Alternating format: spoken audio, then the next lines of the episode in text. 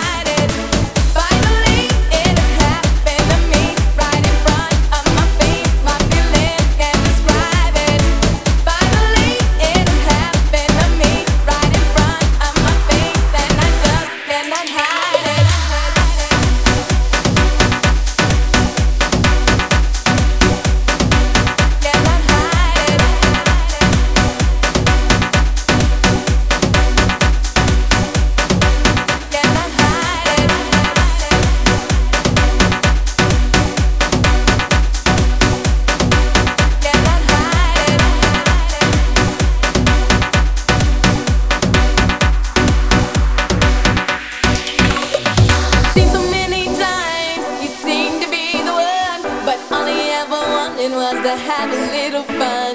But now you come along and brighten up my world. In my heart, I feel it. I'm that special kind of girl.